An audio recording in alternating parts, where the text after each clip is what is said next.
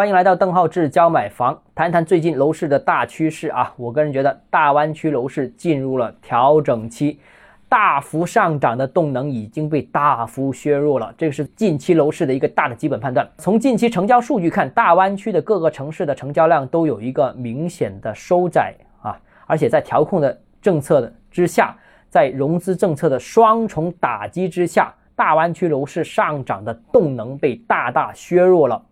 啊，具体我就不展开说了。大家看到很多调控政策不断的颁发，分城市看，深圳的二手房其实已经出现了一个下跌啊，已经是确认了进入下跌阶段，并且我认为深圳的楼市会逐步扩大下跌的范围和下跌的幅度。当然，从长期看，深圳大跌的可能性是不存在的，但是这个趋势已经铺开啊，至少进入一个中期或者中短期的一定程度的这样一个回调。而东莞呢？东莞现在成交量还是比较平稳，所以东莞的市场可能会进入一个平稳期，横盘的可能性会比较大。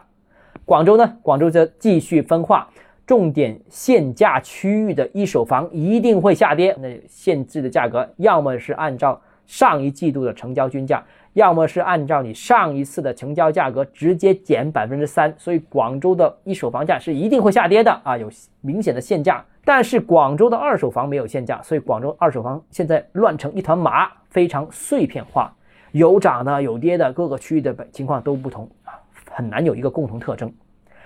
第三个就是说说佛山啊，佛山目前西部啊某些大的房企开启了新一轮降价促销的动作，很多楼盘都有打折促销，那所以会对这个片区再次形成一次降价促销的这样一个潮流。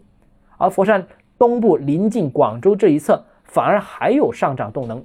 毕竟无论是限购政策也好，这个贷款政策也好，也是偏友好、偏宽松的，至少在大湾区四个主要城市当中最优秀的，所以可能还有上涨，但是也是政策相对敏感的这样一个区域。佛山自己也担心，也担心被约谈，也担心房价上涨过快啊，所以政策说不准也会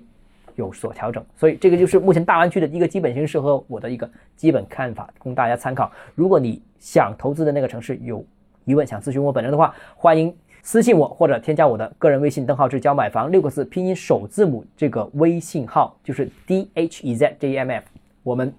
明天见。